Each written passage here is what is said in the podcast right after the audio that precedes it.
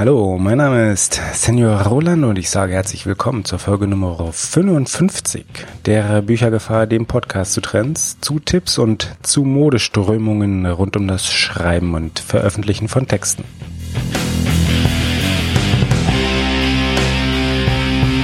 Beim letzten Mal in der Folge 54 hatten wir Julia Schönborn zu Gast und mit ihr über Autorinnen gesprochen, über starke Autorinnen, genau genommen über starke Texte von starken Autorinnen. Und wie da auch schon versprochen, haben wir heute eine eben solche zu Gast. Heute ist Nike Leonhardt in der Sendung. Sie ist Autorin von Fantasy-Texten und wir nutzen die Chance, um über ein paar Spezifika von Fantasy-Texten zu reden, so zum Beispiel die üblichen Textlängen, also die dort üblichen und die insgesamt üblichen und um den Trend der Textlängen betrifft und äh, wie sie sich entsprechend potenziell möglicherweise gestalten könnten. Wir reden jedoch auch über den Alltag von Nika als Autorin. Wann und wie lässt sich in diesem die Zeit für das Schreiben und die diversen anderen Aktivitäten drumherum eigentlich am besten finden? Kann man sie überhaupt finden? Kann man alles unter einen Hut bringen? Wie ist denn das mit dem Marketing als eine dieser anderen entsprechenden begleitenden Aktivitäten? Läuft das so in Passong, wie Benjamin Spang in unserer vorletzten Folge es präsentiert hat? Hm, Fragen über Fragen. Ich würde sagen, stellen wir sie am besten doch der Autorin selbst und steigen somit direkt in das Gespräch ein. Wir haben heute im Nachgang zum Literaturcamp 2017 habe ich wieder einen Gast auf dem Kanal und zwar ist Nike Leonhardt zu Gast. Es hat leider in Heidelberg selber nicht direkt geklappt. Das lag dann an mir und meiner völlig vergeigten Stimme, die den ganzen Tag dort so viel geredet hat, dass sie am Ende dann nicht alle geplanten Gespräche entsprechend noch absolvieren konnte. Aber sportlichen Ehrgeiz oder sportliche Herausforderungen nehmen wir gerne an und haben das dann jetzt im Nachgang geschafft. Äh, Nike, hallo und äh, vielen Dank, ja. dass das geklappt hat. Ja, hallo und dir auch vielen Dank. Ja, jederzeit und gerne. Das ist ja auch mal schön, man nutzt ja die Gelegenheiten eigentlich normalerweise, wenn man so schön zusammenkommt, dass man das dann auch einfach mal, dann mal gucken kann, was eigentlich andere machen und das, was du machst, das ist ja auch ähm, insofern ganz passend, weil du schreibst Fantasy-Texte, du publizierst ja. die selbst und du vermarktest ja. die auch noch selbst und ich glaube, das sind auch so ein bisschen die drei Punkte, auf die wir im Wesentlichen am besten einfach mal eingehen können. Also am besten, am liebsten wäre es mir, wenn du vielleicht ganz kurz persönlich zusammenfasst, so grob, was du eigentlich schreibst und äh, wieso der Werdegang als Autorin bisher für dich eigentlich war? Also was ich schreibe, sind fantastische Kurzformen, hauptsächlich Erzählungen und Novellen.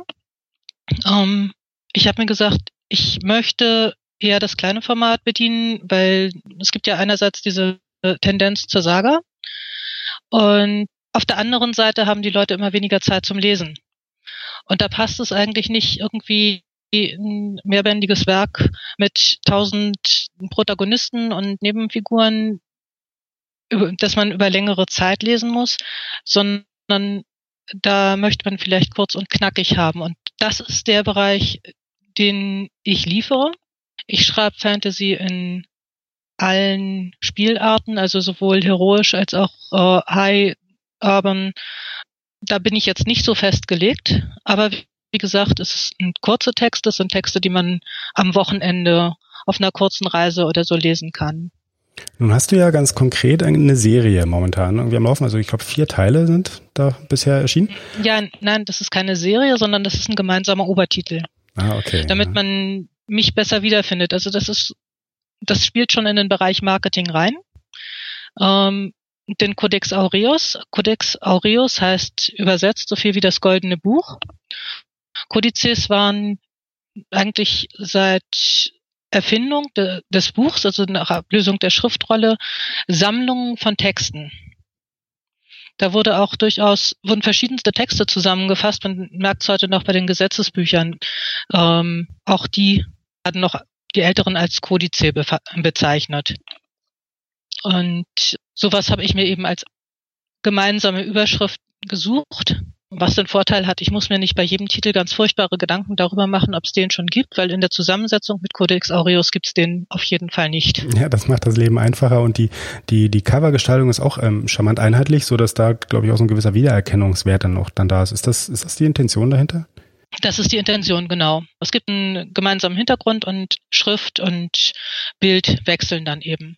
Mhm. Da habe ich mich so ein bisschen am Diogenes Verlag orientiert, wobei ich das natürlich dann ganz anders gestaltet, denn es ist ja Fantasy. Ja, aber es ist immer gut, so eine schöne Referenz zu haben, an der man sich orientieren kann. Das ist ja gar nicht so verkehrt. Das ist ja auch äh, in der Form einer Inspiration, die man ja einfach dankbar annehmen kann. Das finde ich ganz gut. Die Geschichten selber aber, also wenn du auch sagst, das sind jetzt, ist jetzt keine Serie, die stehen jeweils konkret eigenständig für sich selbst. Das die stehen vollkommen eigenständig für sich selbst. Also Steppenbrand zum Beispiel, das zweite in der Reihe, das erste war eine Farbe, die hat tatsächlich nur zwei Seiten und die war auch eigentlich nur ein Test. Die fällt auch von der Covergestaltung völlig raus. Aber Steppenbrand zum Beispiel beschreibt ein fiktives Steppenvolk, wo ja, die Leser lesen teilweise äh, eine mongolische Richtung rein. Ich, ich hatte eigentlich eher an Nordafrika, Afrika gedacht.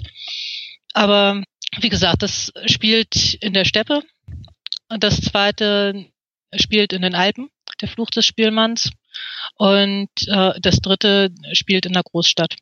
Aber das ist ja interessant, dass letztendlich die Geschichte oder das Setting der Geschichte beim Leser passiert und, und da völlig neu entsteht als vorher beabsichtigt. Also das ist ja, insofern hat ja der Fantasy-Teil auf jeden Fall richtig geklappt, würde ich mal sagen. Weil ja. dann ja genau in ja. der Fantasie des Rezipienten dann irgendwie die Welt nochmal neu aufgebaut wird und dann vielleicht auch anders aussieht als äh, beabsichtigt, aber vielleicht auch gar nicht mal weniger interessant. Das ist ja ganz, das ist ja ganz spannend. Ich habe noch eine, eine Sache, du hast ganz am Anfang gesagt, es gibt so eine gewisse Tendenz momentan hin zur Saga. Ähm, mhm. Wenn du jetzt die Saga irgendwie als solche abgrenzen würdest, so von ja, einzelnen klassischen Kurzgeschichten, dem, dem normalen Roman, also wo, wo ordne ich die ein? Also wenn ich jetzt sage so, okay, ähm, wie kriege ich die jetzt abgegrenzt zu ja, anderen Textdarreichungsformen, um es mal so zu formulieren? Naja, also die, die Saga ist eben nochmal voluminöser als der Roman, selbst wenn es dann eine Tetralogie ist oder so. Äh, die Saga geht über Generationen und hat eben nochmal ein wesentlich weiteres Personal als ein einfacher. Mhm. Und widerspricht das dann nicht so ein bisschen dem, dem, dem ganz großen, ja, oder wie, wie sagst du auch so schön, so dem, dem Wunsch nach kleineren Happen, die darreichungsgerecht oder die, die, weiß nicht, konsumentengerecht dargereicht werden? Der Buchhandel hat diese Tendenz zur Saga. Ah, äh, so George R. R. Martin ist da so der Stimmt, stimmt. Ganz prominente Vertreter, wo man überhaupt nicht weiß, wann hört es denn endlich mal auf. ich glaube, das soll es auch gar nicht. Ja. Weiß ich nicht. Also er hat ja mal irgendwo wohl gesagt, er hätte eigentlich genug Geld verdient und die Lust verloren und er weiß gar nicht, ob er weiterschreiben will. Mm, aber ich sehe es einfach so, in der Entwicklung, als ich angefangen habe zu lesen, da war, waren die Nebel von Avalon ein dickes Buch. Mhm. Inzwischen ist, sind die Nebel von Avalon, wenn sie jetzt nicht gerade im Großdruck und noch mit besonders viel Weißraum erscheinen, eigentlich schon fast untere Grenze.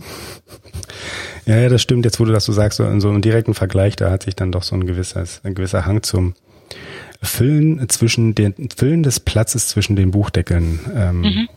ja breit gemacht. Das stimmt, das stimmt. Und wenn man dann auf der anderen Seite sieht, dass es immer heißt, die Leute haben weniger Zeit, die Aufmerksamkeitsspanne sinkt und so weiter. Ja klar, man will teilweise in Büchern versinken, man möchte sich ich möchte, man möchte gerne in fremdartige Settings eintauchen und sich auch länger da drin verlieren. Das ist das eine, aber auf der anderen Seite gibt es dann eben, denke ich zumindest auch den Bedarf, so Literatur in kleinen Häppchen oder Literatur, na kleine Häppchen sind es bei mir nicht, aber Literatur für zwischendurch. Ja, also es zeigt, es zeigt auf jeden Fall auch eins, dass, dass wir so ein bisschen wegkommen von dem ganz klassischen Alleinstellungs, ja, Merkmal ist es nicht, aber Anspruch, des normalen Romans, ja, der in seiner Form von mindestens, äh, na, untere Grenze geht ja fast noch 200 Seiten, aber dann hoch zu der höheren dreistelligen äh, Seiten, gerne mhm. auch mal vierstellig, ähm, weil das ja wirtschaftlich früher auch gar nicht anders tragbar war. Aber das ist ja gerade jetzt dadurch, dass wir sagen, dass wir eben nicht mehr an diese klassische Buchbindungsform gebunden sind und auch an die Veröffentlichungsform so nicht, so haben wir eben die Flexibilität zu sagen, auch so andere Textformate, das, das, das geht durchaus auch, ja. Also das, eben, ob das eben. zum Beispiel mal kürzere Sachen sind.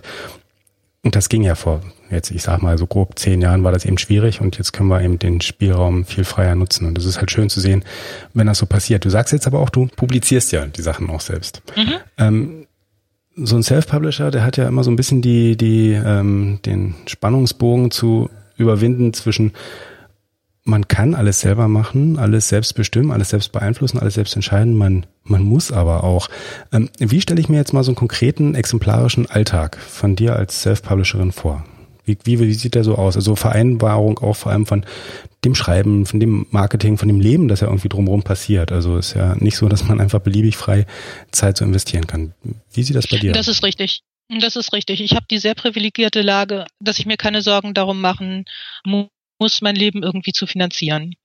Das ist schon mal eine ganz, ganz wesentliche Voraussetzung und das ist in meinem Fall auch ein großes Glück. Meine Kinder sind alt genug, um bis zwei zuverlässig aus dem Haus zu sein. Das heißt, ich habe von morgens, äh, ja, wenn es spät wird, äh, Viertel nach acht bis um zwei ungefähr Zeit, mich um Schreiben, Marketingideen, Telefonate, um ja, das Ganze, das Ganze drumherum zu kümmern. Also den ganzen, sowohl die Administration als auch das Schrei den Schreibprozess selber.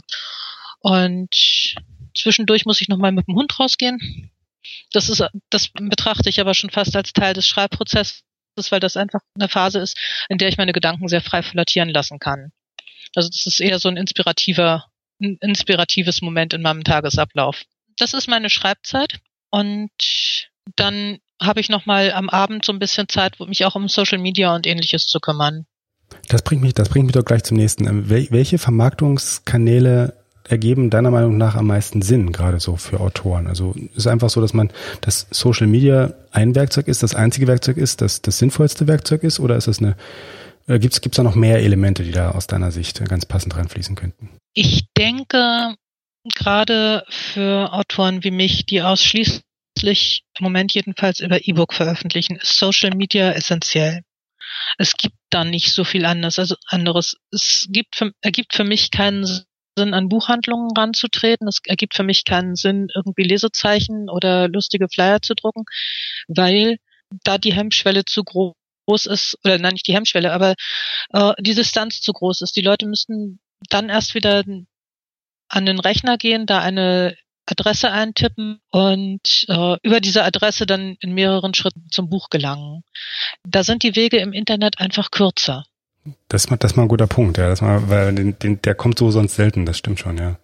Dass das der Medienbruch, der Medienbruch, der ansonsten irgendwie drin wäre, wenn ich sage, ich, ich tippe das jetzt ab oder keine Ahnung, äh, fotografiere das ab oder scanne das ab oder was mhm. auch immer, dann irgendwie ein Schritt ist, der vielleicht eventuell gar nicht dann gegangen wird und gemacht wird und schon hat man wieder irgendwie eine potenzielle Chance ja vertan.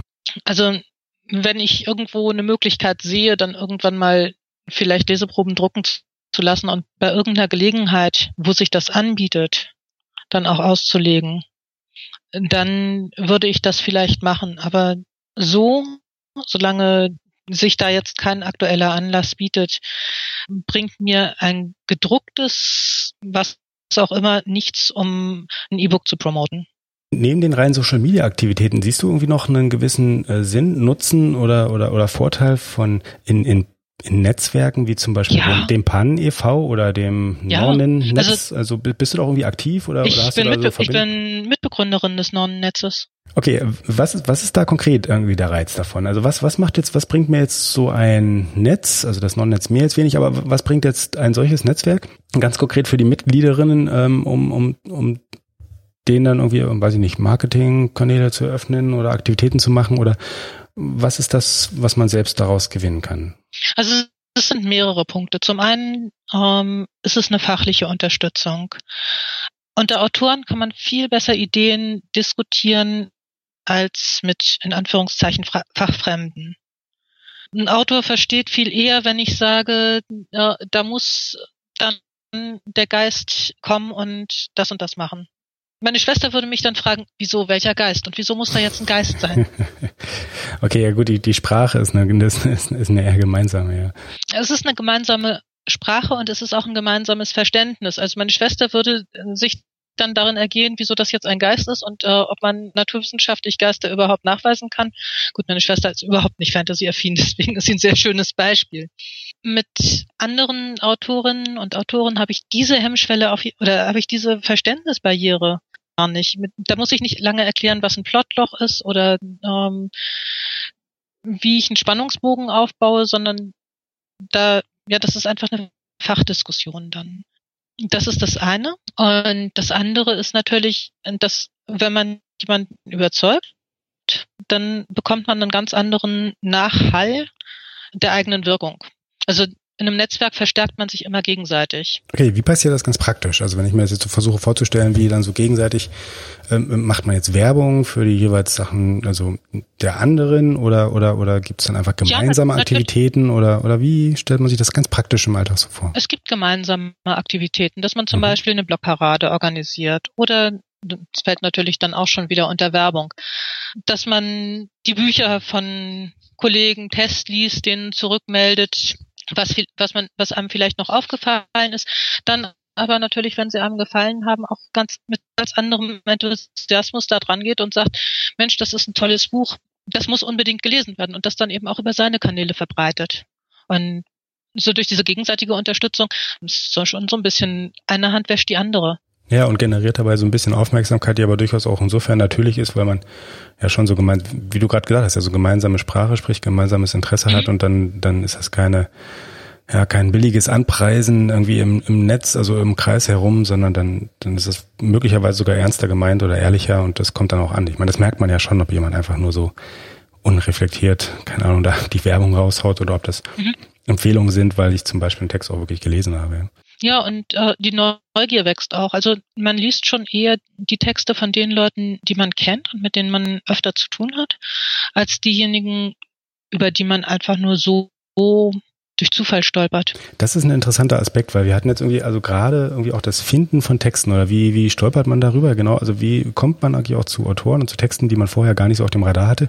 Das ist ein Thema, das sich hier so ein bisschen dauerhaft durch den Kanal zieht, ähm, weil gerade das Entdecken von Texten einfach schwierig ist, weil es erscheint irre viel, ja, ja irre, irre viel ja, und so ein bisschen die Perlen herauszusuchen, die dann zufällig zu einem selber, dem persönlichen Gusto, dem Geschmack und dann auch irgendwie den Erwartungshaltung, die man ja so hat, irgendwie passt, das ist gar nicht so einfach. Und ich glaube, ein guter, ein gesunder Filter, der da irgendwie vorgeschaltet ist und sagt so aus den irre vielen Texten da draußen mache ich jetzt mal eine etwas handhabbarere Menge, die immer noch groß ist, aber doch schon überschaubarer, so dass ich damit dann irgendwie mhm. ein bisschen arbeiten kann. Das ist viel wert. Das ist jetzt so als ähm, ja, Vorteil oder Nebeneffekt oder, oder Kollateralnutzen von so einem, äh, von so einem Netzwerk wie äh, dem neuen Netz. Kollateralnutzen ist eigentlich eine schöne Bezeichnung. Entschuldigung, die, war spontan, ja. Aber hatte ich so gar nicht vorher auf dem Radar, weil das ist, ich habe jetzt wirklich mehr so ein bisschen in dem gemeinsamen Zusammenarbeiten und dem, dem Austausch so ein bisschen Nutzen gesehen. Aber das stimmt, dass auch diese Filterfunktion, die ist, die ist irre viel wert an der Stelle. Finde ich, finde ich gut, ja, das, das überzeugt. Um noch mal ein bisschen auch auf die Marketingaktivitäten nicht nur, aber auch so ein bisschen im Zusammenhang mit so Netzwerken zu kommen. Siehst du einen gewissen Sinn darin, irgendwann perspektivisch oder auch gleich ganz am Anfang so einen Teil der Marketingaktivitäten vielleicht auszulagern oder wirken die deiner Meinung nach ähm, vielleicht weniger authentisch, wenn jetzt irgendjemand mit festen vorgegebenen Regeln irgendwie die Zielgruppe, die klar definiert ist, versucht so anzusprechen, dass der maximale Nutzen aus dem Aufwand um da jetzt mal so die üblichen Stichworte ähm, herauszupicken, geholt werden kann. Also, also siehst du eher so gerade auch ähm, in, vor dem Hintergrund des Selbstpublizierens da eher Vorteile drin oder sagst du, nee, das ist vielleicht irgendwie so ein, so ein Feld, wo man sich nicht hinbegeben sollte? Ich bin da so ein bisschen zwiegespalten. Also das eine ist natürlich, wie immer beim Self-Publishing, die Frage nach dem Preis. Ja gut, okay. Kriege ich das, was ich reinstecke, auch wieder raus? Minimum, es soll sich ja rechnen ich mache das ja nicht zum Spaß. Also, dass ich jemand anderen bezahle. Mhm. Natürlich ist es Zeitersparnis und auf der anderen Seite, es kostet mich Geld. Da muss man dann abwägen, ob das, das wieder reinkommt. Und da bin ich in dem Punkt noch so ein bisschen skeptisch, dass das wirklich der Fall wäre. Denn das, was du da sagtest mit dieser zielgruppengenauen Ansprache, die glaube ich nicht. Ich glaube nicht, dass es Marketingagenturen oder Marketingprofis gibt, die jetzt genau ausarbeiten könnten, wer diese Zielgruppe sein soll, die gerne kurze, aber anspruchsvolle Fantasy-Texte ich glaube, diese Zielgruppe ist nicht wirklich im Fokus. Also der Buchhandel hat sich ja lange, lange, lange darum rumgedrückt, sich überhaupt mit E-Books zu beschäftigen, beziehungsweise auch die Verlage. Das ist ja eigentlich alles erst unter dem Druck von Amazon entstanden. Und Amazon kümmert sich jetzt nicht besonders um eine zielgruppengenaue Ansprache, sondern Amazon füttert billige Inhalte. Amazon verkauft seinen Kindler, das ist deren Geschäftsmodell und sagt, ja, liebe Nutzer, ihr kriegt hier tausende von billigen Texten mit drauf für 0 Cent, für 99 Cent. Kommt, und ladet runter. Also da ist nicht viel Zielgruppenansprache, sondern wenn, dann ist die Zielgruppe diejenigen, die viele Texte auf ihrem Reader haben wollen. Das ist aber nicht meine Zielgruppe. Also die will ich nicht unbedingt ansprechen, sondern ich will eben diejenigen ansprechen, die gerne gute Fantasy lesen. Ob ich die immer finde, das ist eine andere Frage. Aber du sagst ja. schon, dass man irgendwie diese, diese, diese Ansprache selbst und, und das Suchen nach den Interessenten und das, das Suchen der eigenen, ich will nicht immer wieder Zielgruppe sagen, aber nach der eigenen potenziellen Leserschaft durchaus äh, in den eigenen Händen liegt und man das auch durchaus einfach selber machen sollte und lieber in die eigene Hand nehmen sollte, wenn man dann einfach auch näher am Ball ist, von den ganzen Kosten jetzt mal abgesehen, die dann obendrauf noch kämen. Am Anfang schon. Also hm. das, was ich eben auch auf der anderen Seite dadurch bekomme. Ich habe einen sehr dichten Kontakt zu meinen Lesern. Ich kriege sehr unmittelbar zurückgespiegelt, wie meine Geschichten ankommen. Sei es, dass mir jemand zurückschreibt, wie kannst du diese Geschichte so enden lassen? Hättest du nicht mindestens einen Warnhinweis darauf machen können? Ja, das ist, das ist schön, ja. Aber da hat man alles richtig gemacht. Ich glaube, wenn das kommt, dann hat man, dann, dann ist das eine, quasi eine schöne Bestätigung, ja. Ja. Okay, ja. gut, jetzt äh, neben, neben dem Tipp, ähm, einfach doch lieber möglichst viel selbst in die Hand zu nehmen, weil man dann einfach am Anfang auch am dichtesten am Ball ist und am dichtesten am Geschehen ist.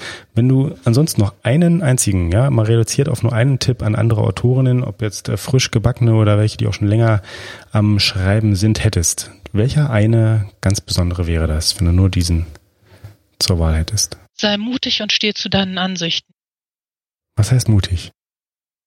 Mutig heißt, dass man man nicht versuchen sollte, es anderen recht zu machen.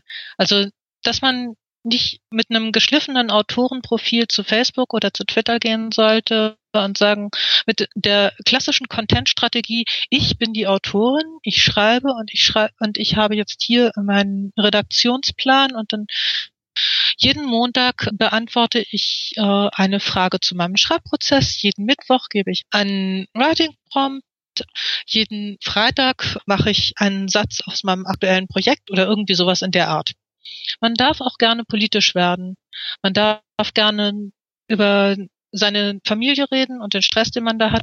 Wenn die Familie möchte, das oder hm. das äh, mitmacht, das ist eine andere Sache. Man kann über die Gartenarbeit erzählen, über sein Hobby. Alles, was zur Persönlichkeit dazugehört, kann man machen. Man muss sich natürlich überlegen, welche Teile man preisgibt. Das ist die andere, das ist die Kehrseite der Medaille. Aber wenn man auf, was weiß ich, kitschige Liebesromane steht und da nächtelang durchlesen oder nicht ins Bett gehen kann, bevor man den zu Ende gelesen hat und sich die Augen ausgeweint hat, dann soll man das ruhig schreiben, auch wenn man eigentlich Literatur schreibt. Also anspruchsvolle Literatur. Wenn, wenn man sich im Umweltschutz engagiert, dann soll man das ruhig schreiben, auch wenn das, was man schreibt, gar nichts mit Umweltschutz zu tun hat.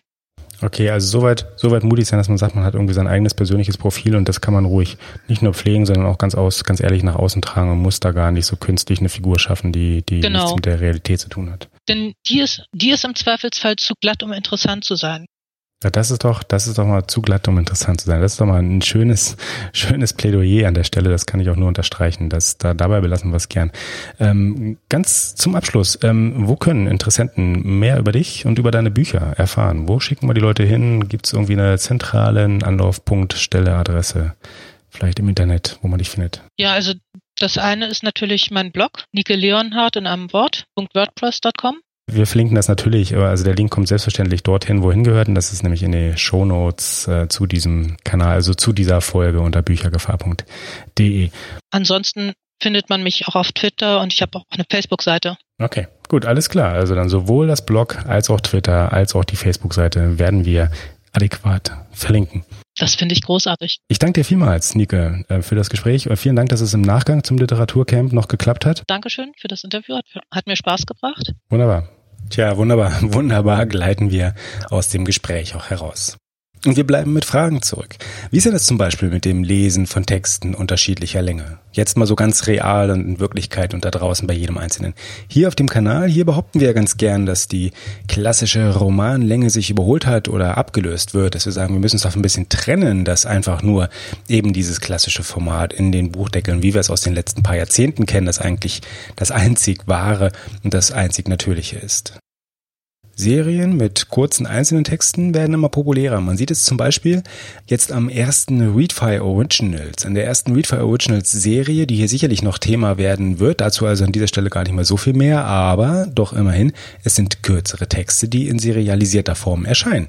Und das durchaus auch mit einigen Erfolgen. Das kommt anscheinend eben ganz gut an. Ist das übertragbar auf andere? Nie gesagt, die, die Saga in ihrer epischen Form, sie stirbt, der Trend geht hin zu kürzeren Texten, das würde eben das unterstreichen. Steffen Meyer, den wir übrigens auch schon mal zu Gast hatten.